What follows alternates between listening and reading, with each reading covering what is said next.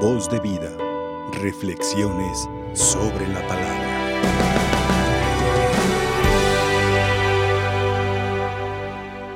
Queridos hermanos, cuando escuchamos hablar del pecado, como que le tenemos cierta tirria o no sé cómo decirlo, ¿verdad?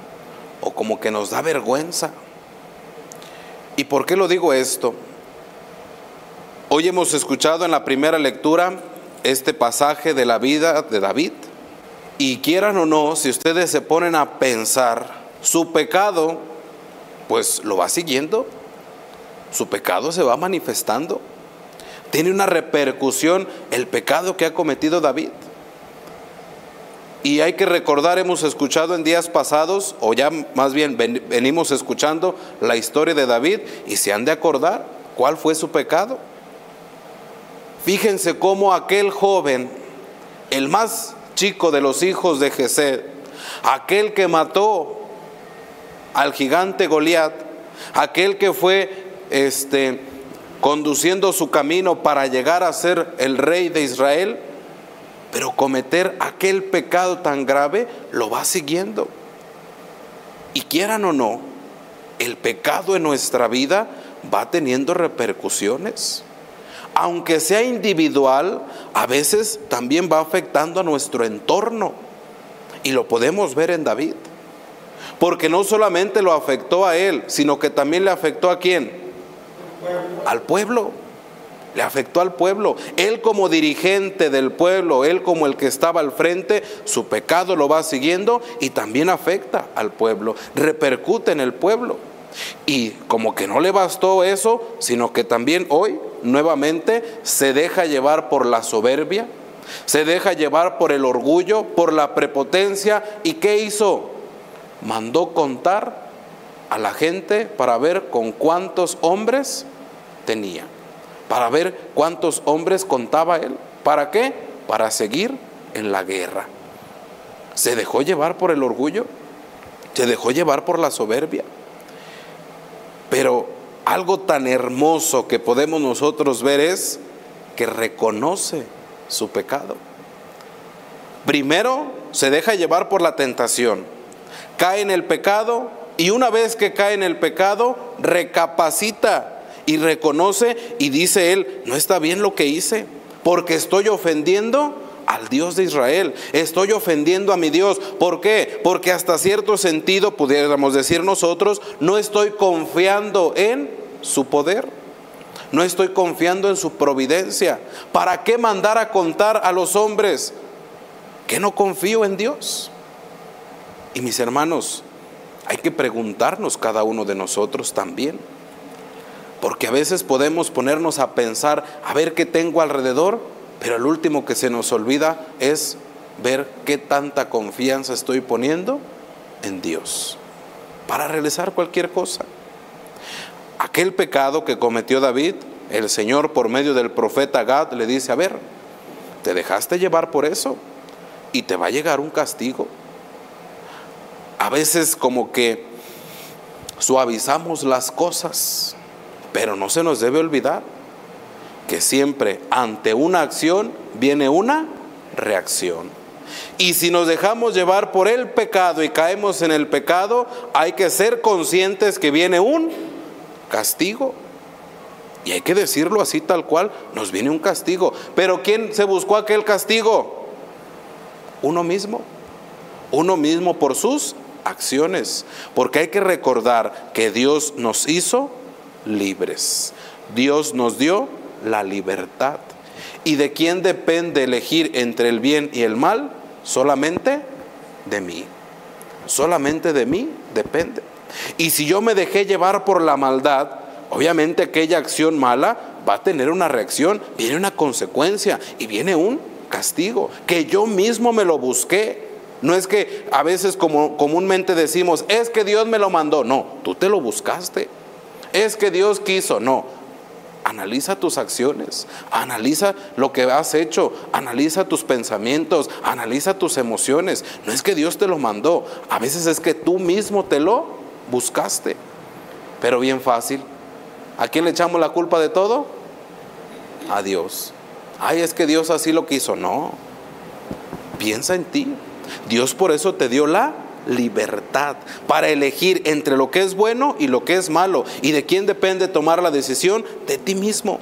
Y si te dejas llevar por las cosas buenas, obviamente que van a suceder cosas buenas en tu vida. Pero si te dejas llevar por las cosas malas, obviamente que van a venir cosas malas a tu vida. Y David hasta cierto sentido como que todavía no entendía esto y como que ahí iba, ahí iba, allí iba. Y se dejaba llevar todavía por esa tentación y por esa maldad. Pero como les dije, lo más importante de todo esto es que reconoce su falta. Y si nos damos cuenta de las tres cosas que le dice el profeta, él elige la que menos daño haga a su pueblo. Pero cuando ve que de todos modos está presente ahí aquella reacción, cuando está presente el castigo, él mismo dice, basta ya, Señor, retira tu mano.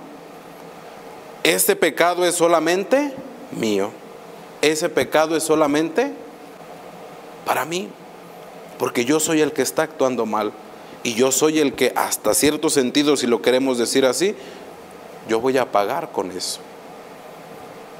Mis hermanos, hay que pedirle al Señor, pero ese arrepentimiento sincero. Hay que pedirle ese arrepentimiento sincero cuando nos dejamos llevar por el pecado y no ser incrédulos ante las palabras de Dios, ante la palabra de Jesús. No vaya a ser que nos suceda como los paisanos de Jesús, que aunque lo escuchamos, todavía no creemos. El Evangelio hoy nos lo presenta. Y nos dice que Jesús va a su tierra en compañía de sus discípulos, pero sus paisanos no le creyeron. Y pongámonos a pensar cuántas veces así también decimos nosotros, cuántas veces así actuamos ante una persona que está cambiando, ante una persona que encontró la conversión, ante una persona que va corrigiendo su vida. Ay, no es cierto, ya lo conozco como es. Ah, al rato va a andar igual. No, no le crean. Eso le pasó a los paisanos de Jesús. Y se preguntaron, ¿qué no vive aquí su familia? ¿Qué no viven aquí sus parientes? Es de aquí de con nosotros. ¿De dónde aprendió todo eso? Es el hijo del carpintero. La incredulidad ante la palabra de Jesús. Y a veces podemos caer nosotros también en esa incredulidad, en no creerle al Señor. Y esa incredulidad nos va llevando a qué? A la tentación y después de la tentación al pecado, en no confiar totalmente en la providencia, en la palabra de Jesús, en la palabra de Dios. Por eso vamos pidiéndole, queridos hermanos, al Señor hoy en este día, pues que nos haga entender y comprender estas cosas, que sepamos corregir esos pecados, que sepamos corregir esas malas acciones y que seamos conscientes de la palabra de Dios y de lo que el Señor nos va anunciando. Y hoy que celebramos también a San Juan Bosco, yo quisiera invitarlos a que de manera especial, pues pidamos por todos nuestros jóvenes, por toda la juventud. Hasta parece eslogan así, ¿verdad? De promocional. Los jóvenes son... ¿Qué son los jóvenes? El futuro. ¿Sí? Son, es la esperanza. Son el futuro. ¿Y cómo están nuestros jóvenes? ¿Cómo está nuestra juventud? ¿Y de quién es la culpa que a veces los jóvenes estén así? ¿Del gobierno? Porque a todos le queremos echar la culpa también al gobierno. ¿De quién es la culpa? De los padres. Tristemente. Por eso hoy que celebramos a San Juan Bosco, este santo patrono de la juventud, Vamos pidiéndole por todos nuestros jóvenes. Vamos pidiéndole que por su intercesión los vaya conduciendo por el camino del bien. Que vayan corrigiendo a veces esos senderos que están torcidos. Que vayan corrigiendo y vayan quitando de sus vidas esas malas acciones. Pero también mucho tiene que ver con los papás. Vamos pidiendo también por los papás, para, para los padres de familia, para que el Señor los ilumine.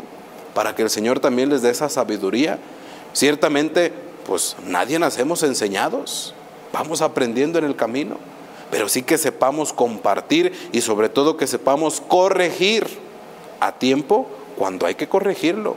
¿Para qué? Para que nuestros jóvenes vayan caminando siempre por el camino del bien. Corregir esas malas acciones también, que ahí están presentes. Aunque a veces no nos entiendan, pero sí decirles las cosas como tienen que ser y como se tienen que ir encaminando. Que no perdamos los valores, que no perdamos las cosas buenas y que no perdamos sobre todo nuestro sentido de ser auténticos hijos de Dios, auténticos cristianos, auténticos bautizados. Por eso vamos pidiéndole al Señor por toda nuestra juventud, vamos pidiéndole estas gracias para nuestra vida y vamos pidiéndole al Señor que nos ayude, nos bendiga y nos proteja siempre. Que así sea. Voz de vida. Reflexiones sobre la palabra.